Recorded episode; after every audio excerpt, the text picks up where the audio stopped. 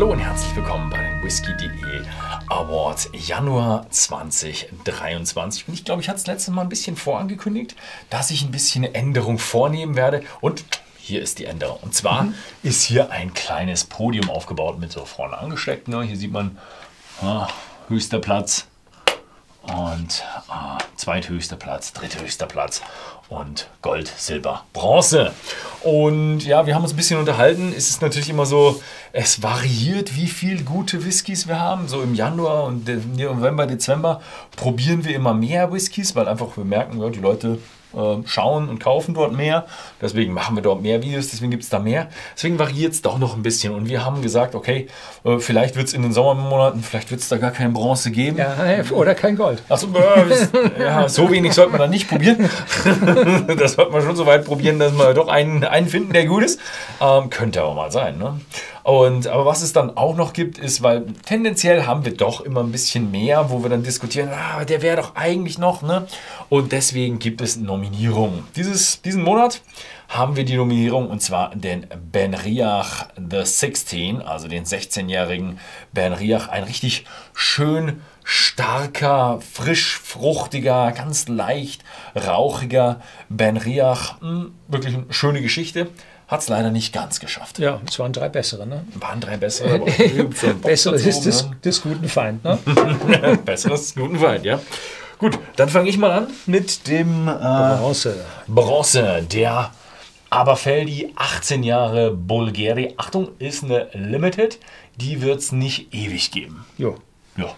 Um, es gab den, oder es gibt, glaube ich, noch den 18-jährigen Aberfeldi, der ganz normal Nein, da habe ich mich vertan. Nicht der, der 18-Jährige. Ah, da gibt es keine Halbliter-Abfüllung. Nee, der Aberfeldi, die zieht jetzt äh, den 18-Jährigen gesondert hoch und zwar in diesen nachgereiften, mhm. äh, limitierten Abfüllungen. Und das hier ist, glaube ich, italienisches Rotweinfass. Ne? Genau. So.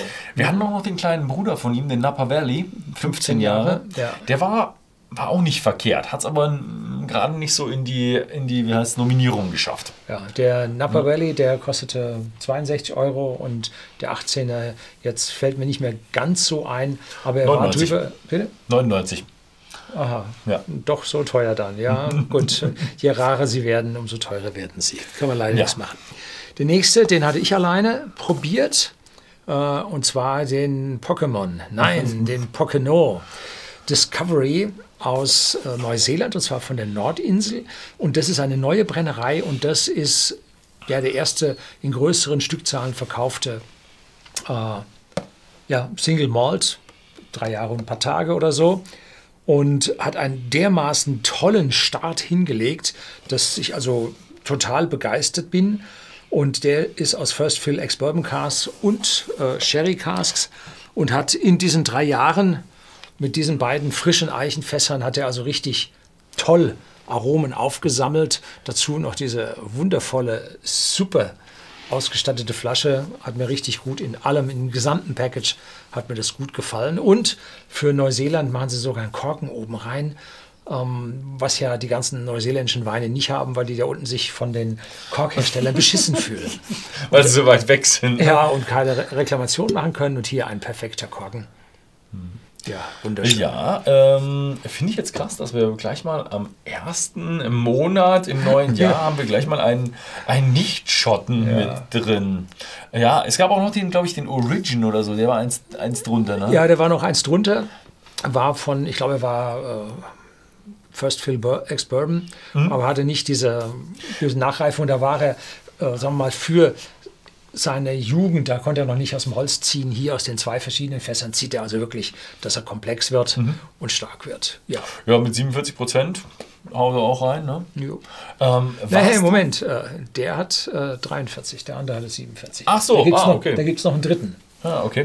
Warst du bei der Brennerei? Nee, die war noch gar nicht gegründet, als ich in Neuseeland war. Ach so, naja, okay. Ja, es, es, gibt eine Menge Brennereien, wo ich merke, so, ah, nachdem ich da war, hat sich was gegründet. 2018 war ich ja.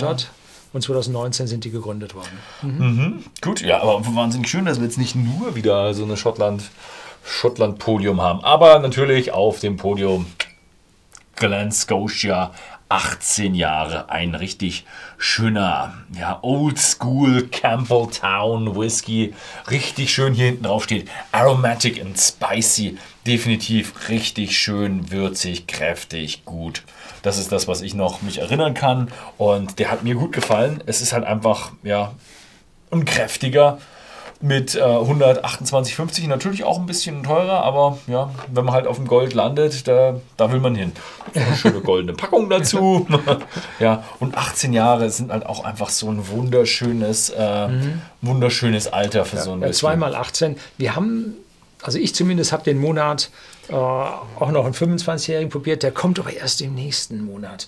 Der haben wir noch nicht ausgespielt, das Video. Ja, das hatten wir heute in der Abstimmung mit drin, der hätte sogar was bekommen, aber wir haben gemerkt, der kommt erst im Februar. Ja, dann werden wir sehen, ob es dann im Februar schafft oder vielleicht nur eine Nominierung kriegt. Ja, werden wir sehen, da kommt nämlich auch noch gutes anderes Zeug. Ja. Refill Bourbon Barrels und Refill American Hogshead, also erstmal so ein bisschen amerikanischer Weißeiche im Refill und dann nochmal ein bisschen Oloroso hinterher. Das ist doch genau das, was man für einen 18-jährigen Whisky will. Aber da sieht man, äh, wie man auch mit einem jugendlicheren Whisky äh, durch die Fasswahl eine deutlich äh, Färbung, höhere Färbung und damit auch äh, Aromentransfer hinbekommt, als ein 18-Jähriger, der da schön ruhig sanft lagern durfte. Mhm. Und der 18-Jährige Aberfeldi, der hat natürlich aus seinem Rotweinfass da ganz massiv was rausgezogen.